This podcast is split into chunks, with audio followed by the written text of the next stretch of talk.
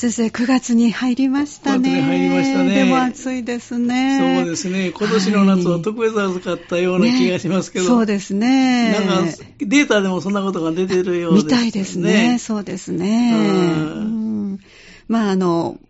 熱中症予防しながら、ねぼちぼちと、ぼちとねお付き合いしかないかなと、はい思いますが、はいさあ、今月は、今月はえね、ええっ、と、時代とともに変化する家族の形というのをええずっとシリーズで追っかけてきましたですよね。はい。でそれに伴ってね、ええ私がこのテーマを使っていてよく耳にするというのが気になっていることで、はい墓じまいとか実家じまいとかね、永代供養墓とか、あるいは、あの、樹木葬とかね、はい。直、直葬というか直葬というのね、はいこんな言葉が気になるんです。はい。で、これはね、あの、先月お話ししたかもわかりませんけれども、あの、日本史の研究者の森健二という先生、これ、確か茨城キリスト教大学の名誉教授だった、なられていると思うんですけど、はい。その森健二先生が、あの、お墓のあり方というのは、その時代の社会を反映して、密接にその社会と関係しているとはいいうことを言っておっしゃってるんですね。ええで、私はそれをもうちょっと具体的に言いますと、はい。あの、社会の縮図である家族のあり方と、お墓、あるいは私はお墓だけではなしに、そうそう、亡くなった人を見送るという、ええそうそうですね。はい。そうそうと密接に結びついているということだと思うんです。ええでそういうお話をはい先月してみましたんですけど、そうでしたね。もうちょっとあの、これ思い出す意味でまとめてみたいと、ちょっとはい振り返ってみたいと思うんですけど、なかなかね、家ではできないお話なので、あじっくり聞かせていただきたいと思います。あの、家族の歴史というのは大まかに言いますとね、はい。あの、縦関係の多世代同居型というのが大家族、はい親からここから孫へという、縦、縦につながっている大家族から、はい。昭和30年頃にあの小家族へつまりあの横の関係ふ一代限りの夫婦要するに各家族に変わっていったんですよね、はい。でそれからまた時代とともにあの家族の規模はだんだんと小さくなっていってやがて個人に向かっているという、うん要するにお一人様が増えてきたという、はいこんな言い方をする人がありますけれどもこのこの番組での取り扱いだったと思うんですが、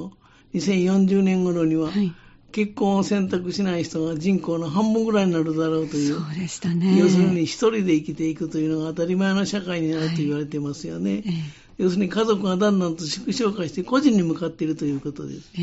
えでそのことがお墓にも早々にも影響しているという、関係しているという密接し、はいつながりがあるということをそうでしょうね。当然そうなりますね。お話ししたんですけどねはい。いや、あの、我々が馴染み深い、例えば山田家と田中家の墓というのは、後を継ぐ者がだんだんといなくなることが分かっているんで、墓じまいをして、うん。自分のお墓は自分で確保する。はい。あるいは、もうちょっと進みます。その、それ進んでくると、墓を作らなくても良いような、その、散骨する。あるいは、島田先生がおっしゃった、これもお話ししたと思うんですけど、数字のゼロという数字がありますよ。はい。お葬式、ゼロ葬はい。をする人がだんだん増えてきたということ。でええゼロ葬というのは、あの、直葬、直葬というのは、人が亡くなったら、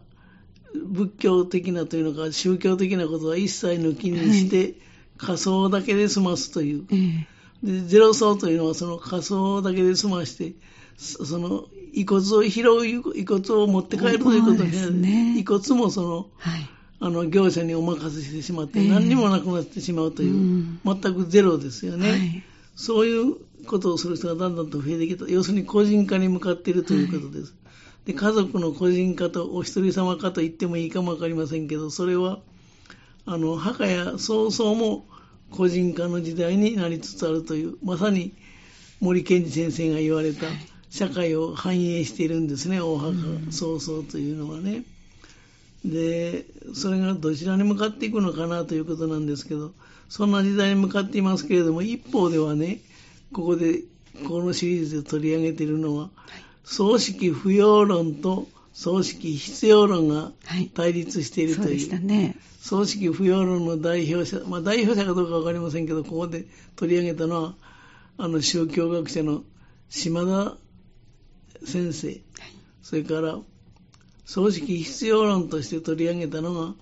あの一条深夜という、まあ、冠婚葬祭の社長さん、冠婚葬祭業の社長さんをしていらっしゃる方、これは葬式必要論というのを代表者として私が取り上げて、それの話をずっとしてきたと思うんですよね。はいはい、で、葬式はいらないという本を、あの、幻冬社という出版社から2010年に、平成22年ですわ、22年に、あの、出版して数ヶ月でベストセラーになった宗教学者の島田博美という先生が2016年、それから6年後に、集英社という出版社からね、今言いましたゼロ層、はい、あっさり死ぬという本を書いていらっしゃいます。で、これ、ゼロというのは、1、2、3、4、何にもないというゼロですよね。はい、その章立てをちょっと紹介してみますとね、中身が想像つくと思うんですけど、はい、ゼロ層あっさり死ぬという本の章立ては、は8つの章、8章からなってるんです。第1章はね、人を葬ることは相当に面倒であるという第1章。第2章が、なぜ葬儀や墓はこんなにも厄介になったのか。で、第3章が、小老病死、よく言いますね。小老,、はい、小老病死につけ込む資本の論理。はい、死ぬも生きるも病気になるのも全部これ、資本の論理でも、要するにお金も第4章がそのことを書いてあるんですけど、死者が増えるから葬儀で儲けようとする人が次々と現れる。うん、やっぱりその資本の論理、はい、儲かる仕事だということになってきて、えー、それから第5章が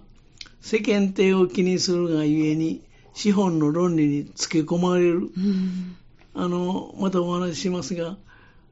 あの、バブルが弾けるまでは葬式というのは非常にその、はいなんというのか、豪華になってきた、そうでしたね。お金を使うという、何百万円、はい、200万円、平均で島田先生は231万円使った、それが日本のお葬式の平均の金額だということを書いていらっしゃいましたけど、まあ、要するに、あの、世間体を気にするがゆえに資本の論理につけ込まれるという。はいあの人がこんな生き方をしてきたんだったら、せめてこれぐらいのお葬式はしてあげないとという、はい、そういう関係になってしまうということですよね。はい、それから第6章が、仏教式の葬式は本当に必要なのか、あの、というが第6章ですわ。よく著名人の場合は、あの、宗教色を入れない、お別れ会というのを、家族葬を済ませておいて、一般の人にはお別れ会をしますという形をとりますけど、はい、仏教式の葬儀は本当に必要なのか、この私の感覚では葬式はいらないという、この、うん、今のというのが、これまでの仏教式のお葬式はという、あの、ことだと思うんですよね。はい。はい、で、第7章が、舞、舞というのは私の舞自然葬。そして究極究極のゼロ層、ゼロ層というのは、究極の就活だという、そういう言い方をしてますけど、で、第8章がまたこれもセンセーショナルですけど、はい、人は死ねばゴミになる。これが第8章。で、これから大体想像つきますよね。はい、そのゼロ層あっさり死ぬというのは。なぜそういうあの本を出したかという島田先生その世の中の流れとしてそういう時代になっているということを言いたいんだと思うんですね。で、この本のあらすじは前にもお話ししましたが、繰り返しますけども、はい、まず日本のお葬式代というのは世界一高額である。それから、葬式やお墓に何百万円もかける必要があるのかということから、最近では遺族が、毎、私のというのか、はい、毎自然葬と称して行う散骨、はい、もお墓もいらない散骨、うん、それからあるいはもっと進むと葬式はしないし遺骨も受け取らないという墓も作らないというこの本のタイトルであるゼロ層へとだんだんと進んできているということですよね。で、これはね、超高齢化の時代になって、死者を葬り、あるいは弔うということへの人々の意識は次第にその変化してきたと、大きく変わっているということを、この本の中で書いてありましたわ。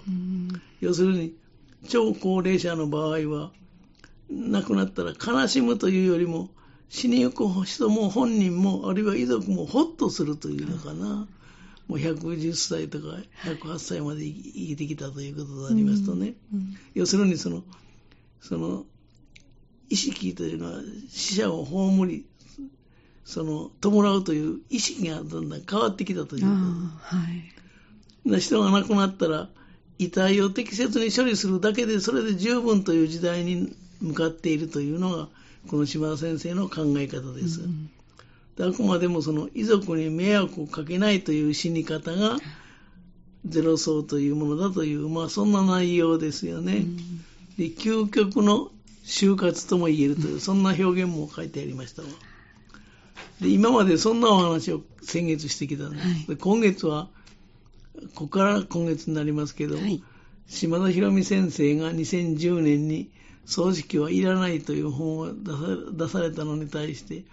先ほど言いました一条深夜という人が、葬式は必要という本を、まあ、対立する形で出しておられるんですね。はい、で、そして2016年には島田先生がゼロ層、あっさり死ぬという本を出版されますと、うん、それに対抗してすぐこの一条深夜という人は、はいはい、永遠、いつまでも続くという永遠層、思いは続くという本を出版してるんですよね。だから必ずその対立するという形で本を出しておられるんですよね。で、この永遠層、思いは続くという本の章立てをちょっと見てみますとね、はい、こんな構成になっていますわ。第一章は、葬式はいらないからゼロ層へ、これは島田先生の考えを紹介してるんです、第1章。はい、第2章が、これは本人の考えですけど、もう一度葬儀について考えよう。はい、第3章が、日本はいつからそういう葬式がいらないというように変わってきたのか、日本はいつから変わったのか。うん、第4章が、日本仏教の大切な役割。日本仏教には大切な役割があるということを一条さんは言いたいんですね。うん、島先生は日本の仏教式お葬式はなくなるだろうという、想定されてますけど、それに対立する形、それから第5章が永遠というキーワード、第6章が大いなる永遠層の世界。これまだちょっと後で触れたいと思います、で第7章が冠婚葬祭の新たなる役割、はい、新しい役割を作り出す必要があるだろうということ、まあ、もちろんこれはあの冠婚葬祭の業者であり、社長さんでありますから、ね。はい、もちろんそういう考えに基づいておられると思うんです。えー、ということですよね。えー、そんなことで。で、この本の中身はね、はい、島田先生のゼロ層に対抗した本になっていますので、うん、当然のことですけども、あの、葬儀の重要性とか必要性が書かれてますわ。うん、でね、あの、葬式は個人の魂を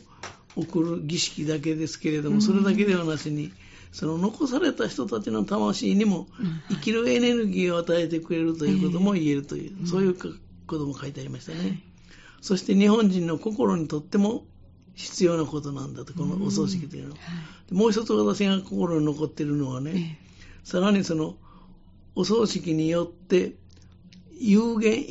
限りがある、有限の存在である人は必ず亡く死にますから、有限ですよね、うんはい、有限の存在である人は、無限の存在である仏になる。そして永遠の命を得る。これを成仏という。成仏というのは仏になると書きでありますね。あ、そうですね。成仏するというのはね、はい、有限の存在である人間から無限の存在である仏になることを成仏という。うで、お葬式とは死のセレモニーではなくって、それは不死、あの、フェニックスの不死ですね。はい、死なないという不死のセレモニーになる。つまり、人は永遠に生きるために葬儀を行うというふうに考えているんです。で永遠こそが葬儀の最大のコンセプトにあるということを一条氏は言ってると。だからまるで対立するんです。そうですね。で、この話を聞いてみると、そうかなとも思うし、島田先生の話を聞いてると、現実はそうなってるなと思うしね。ね本当ですね。それぞれに共感できる部分がありますね。だから我々はどっちを、道を選ぶかということになるんですけど。えー、まあ来週この続きをもうちょっとしてみたいと思います。はいはい、じゃあ来週もよろしくお願いいたします。はい、ありがとうございました。この時間は港川短期大学元学長社会心理学ご専門の大前守先生でした。来週もぜひお聞きください。